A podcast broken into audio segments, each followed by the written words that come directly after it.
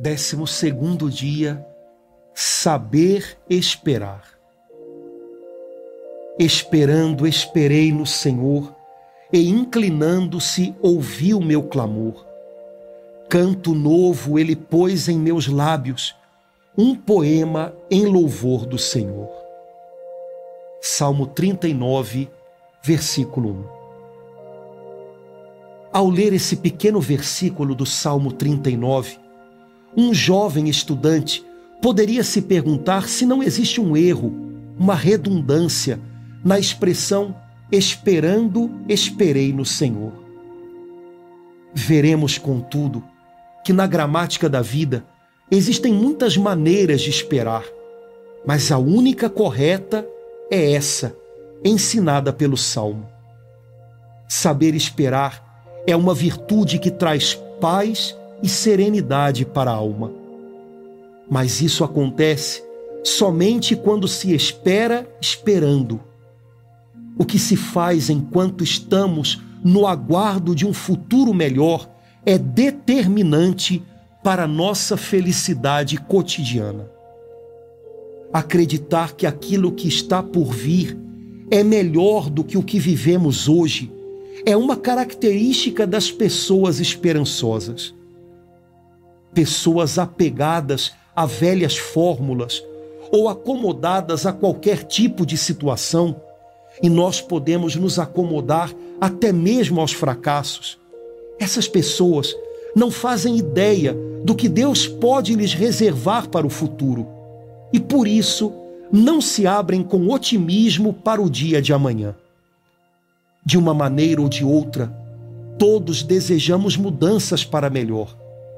Mas o que torna uma pessoa esperançosa diferente é que cada dia ela se prepara para as novas bênçãos que virão, acreditando que elas são reais, chegando mesmo a antecipá-las.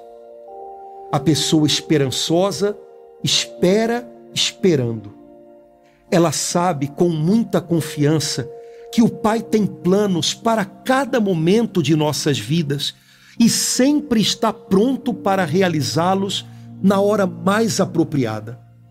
Ela levanta as mãos para o céu em oração, louvor e gratidão, preparando-se para receber as graças que certamente chegarão.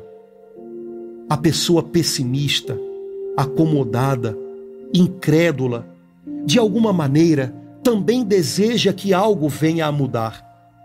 Mas ela espera reclamando, espera amaldiçoando, espera agredindo. Por isso, quando as oportunidades chegam, quando as portas se abrem, muitas vezes tudo se perde, pois ela não está preparada numa posição de fé para agarrar as graças de Deus. Querido irmão, minha irmã, que tipo de pessoa você tem sido? Uma pessoa esperançosa que aguarda maravilhas vindas de Deus, preparando-se para elas em oração?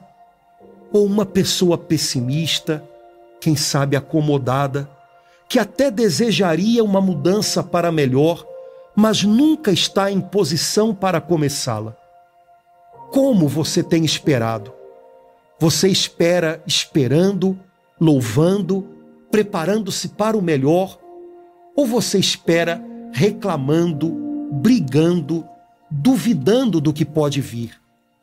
Sua maneira de esperar determina seu bem-estar hoje e desencadeia as graças de amanhã.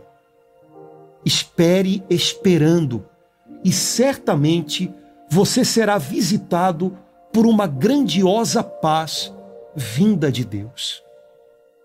Vamos orar para que o Senhor lhe conceda as graças da esperança e da paciência. Amado Pai, confio em teus planos para a minha vida. Sei que há um momento para cada gesto de amor vindo de ti. Por isso, Senhor, enche-me de esperança novamente creio que tens um futuro de graça e de bênção eterna para mim. E por isso vou esperar por ele numa posição de fé, louvando e agradecendo. Não quero mais esperar reclamando ou praguejando. Quero esperar com toda confiança e certo da tua constante companhia ao meu lado. Obrigado, Senhor, porque me dás paciência para enfrentar as tribulações e saber que elas serão superadas em nome de Jesus. O acompanhamento da oração. Esperar pelas bênçãos de Deus não significa assumir uma postura de passividade diante da vida.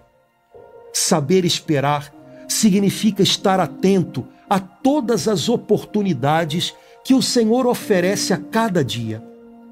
Significa também orar especificamente pelas situações que desejamos que sejam transformadas pela intervenção de Deus. Na sua carta aos cristãos filipenses, Paulo nos ensina uma importante lição a respeito da oração confiante. Em Filipenses capítulo 4, versículo 6, está escrito: Em todas as circunstâncias, apresentai a Deus as vossas preocupações, mediante orações e súplicas acompanhadas de ação de graças. Através dessa passagem, o Espírito Santo nos convida a apresentar a Deus as coisas que nos preocupam antes mesmo de apresentá-las a outras pessoas.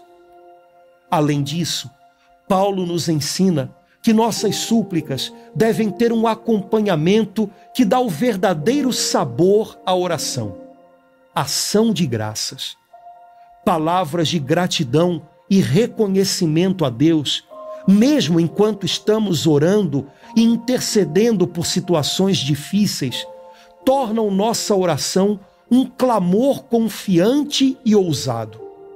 Assim deve ser o clima no nosso coração para enfrentar as batalhas da vida. Sua oração e seus pedidos têm sido acompanhados de louvores ou de murmurações. Você acompanha seus clamores com palavras de reconhecimento à grandeza de Deus ou com proclamações de derrota. Espere as bênçãos de Deus, criando o ambiente certo para a manifestação da sua glória.